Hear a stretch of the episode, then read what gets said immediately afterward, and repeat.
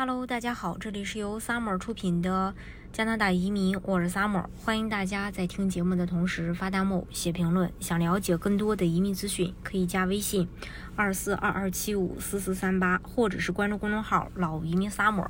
关注国内外最专业的移民交流平台，一起交流移民路上遇到的各种疑难问题，让移民无后顾之忧。就人口而言，大温地区是加拿大第三大都会区，仅次于多伦多和蒙特利尔。然而从面积而言，大温连前十都排不上。事实上，大温是加加拿大所有超过百万人口都会区里面积最小的。虽然大温总土的面积接近三千平方公里，但其实这个数字包括了北岸的山脉、森林、公园、河流流域、受保护的用地等等。大温实际能用于城市发展的土地面积只有可怜的八百五十平方公里。八百五十平方公里是什么概念呢？中国香港的总面积达到了一千一百一十四平方公里，而且大温足足有二十三个城市或者区域，每个城市瓜分一下土地，导致用地更加紧张。作为对比，多伦多都会区面积达到了五千九百平方公里，且大多为可用土地，而温哥华市的面积则不到多伦多市面积的百分之二十。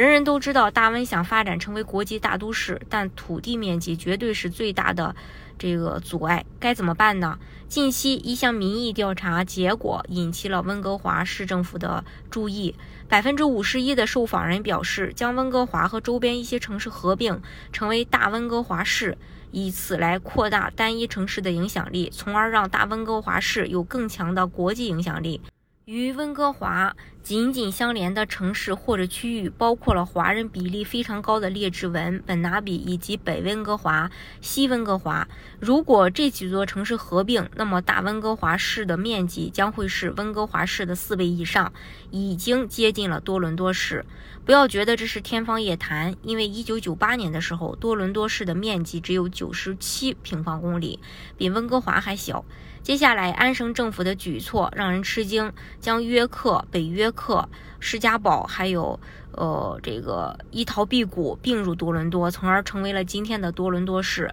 截止到二零二一年，大温总人口的二百六十万人中，只有七十万人属于温哥华，比例刚过四分之一。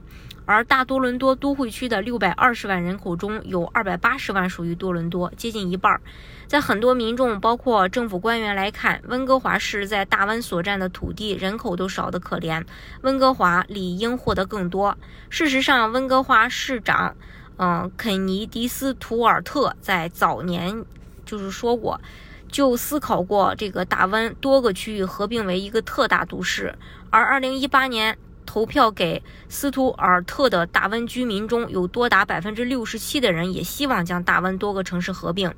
斯图尔特认为，大温在很多方面已经是亲如一家，啊，比如这个 TransLink 交通网络，比如供水、排污都是统一管理，城市与城市之间的所谓界限已经很模糊了。那么合并一下岂不是更方便？斯图尔特还从经济方面考量，在他看来。本就不大的大温地区分成这么多区域，在吸引投资和企业方面会缺乏竞争力，因为每个区域的影响力不够大，人口不够多，缺乏凝聚力和政策的集中制定。另外，每个区域的发展方向、发展理念也不尽相同，有的想高速实现高密度居住，有的还想以自然环境为主导。一切的一切都让大温。各个城市看似亲密无间，实则无法步调一致。无论是温哥华投资局、本纳比投资局、列治文投资局，还是其他投资局，预算无法和卡尔加里、多伦多这样单一的巨无霸城市相比。斯图尔特啊，他就曾经这样啊，这个预示过。嗯，还有的人说。合并呢是一种独裁行为，毕竟在这次的民调中，还有百分之四十九的民众并不支持达文合并。尽管多伦多合并看起来还比达文成功，利大于弊，不支持的民众观点非常一致：合并是一种独裁行为。原本我们所居住的城市能聆听我们自己的声音，走自己的发展道路。一旦合并，就被迫只能听一种声音，民众的呼声将会越来越没有影响力。就算不考虑民众，只考虑官员，原本的列治文市、本拿比市的市长，当自己的城市不再是市级行政单位，而是并入温哥华，成为一个区域的话，那自己的官衔岂不是要降职？目前市政府的员工们又该何去何从呢？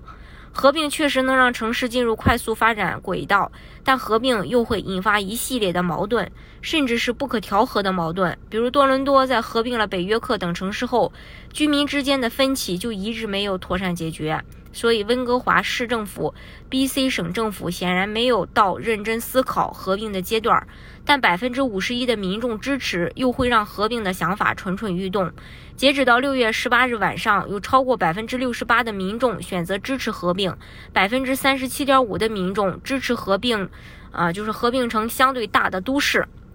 百分之三十四点七的。民众支持合并为单一的特大都市，只有百分之二十六点五六的人不支持合并。看来真的有很多很多大温其他城市的人希望成为名正言顺的温哥华人。多伦多市政理财与治理研究所的一项研究报告。显然又是在安利温哥华。随着城市数量的减少和规模扩大，多伦多的市政治理效率大大提高，减少了不少重复劳作，还能提高居民追求当地官员责任的能力。合并还是不合并？如果合并，怎么合并？留给大湾 BC 这个难题，得好好去想办法解答了。当然，移民 BC 省的项目呢也有很多种，大家可以根据自己的实际情况来选择最适合你的项目，拿到身份。今天的节目呢就给大家分享到这里。如果大家想具体的了解加拿大的移民政策的话，可以加微信二四二二七五四四三八，或者是关注公众号“老移民 summer”，关注国内外最专业的移民交流平台，一起交流移民路上遇到的各种疑难问题，让移民无后顾之忧。